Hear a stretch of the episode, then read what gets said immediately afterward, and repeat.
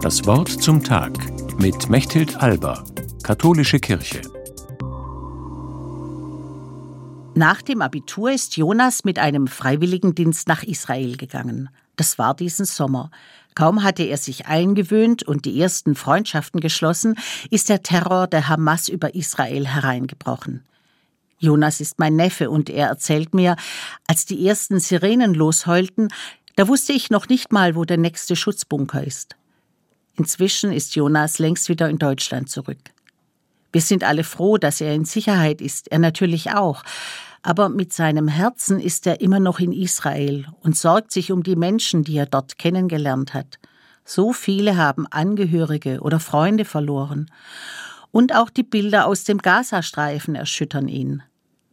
Ich frage Jonas, wie es ihm jetzt geht. Das sagt er, ich habe angefangen zu beten. Ich bin in eine Kirche gegangen und habe eine Kerze angezündet, ein kleines Hoffnungslicht. Ich weiß zwar nicht, ob das etwas ändert, aber es hat mir geholfen, mit all dem irgendwie klarzukommen. Wie Jonas mir das so sagt, fallen mir die Sätze ein, die morgen in den Weihnachtsgottesdiensten zu hören sind. Das Volk, das im Dunkeln lebt, sieht ein helles Licht. Über denen, die im Land der Finsternis leben, strahlt ein Licht auf. Diese Worte stammen vom Propheten Jesaja.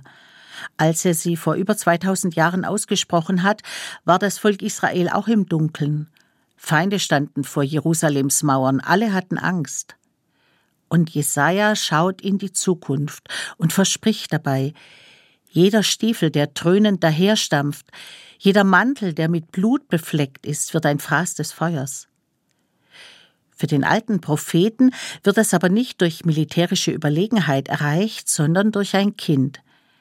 Denn uns ist ein Kind geboren, seine Herrschaft ist groß und der Friede hat kein Ende.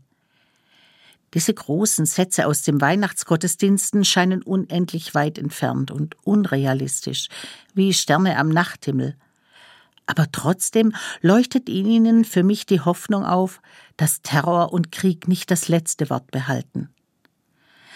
Mein Neffe hatte vor kurzem Geburtstag.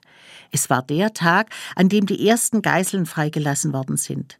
Im Austausch für palästinensische Gefangene. Für Jonas war das das schönste Geschenk. Ein verheißungsvoller Anfang und wie im Dunkeln ein Licht. Auch wenn jetzt wieder die Waffen sprechen. An Weihnachten wird Jonas ganz besonders an seine Freunde in Israel denken und an die vielen Menschen dort, die sich nach Frieden sehnen. Er wird für sie beten und ein Licht anzünden. Mechthild Alba aus Stuttgart von der Katholischen Kirche.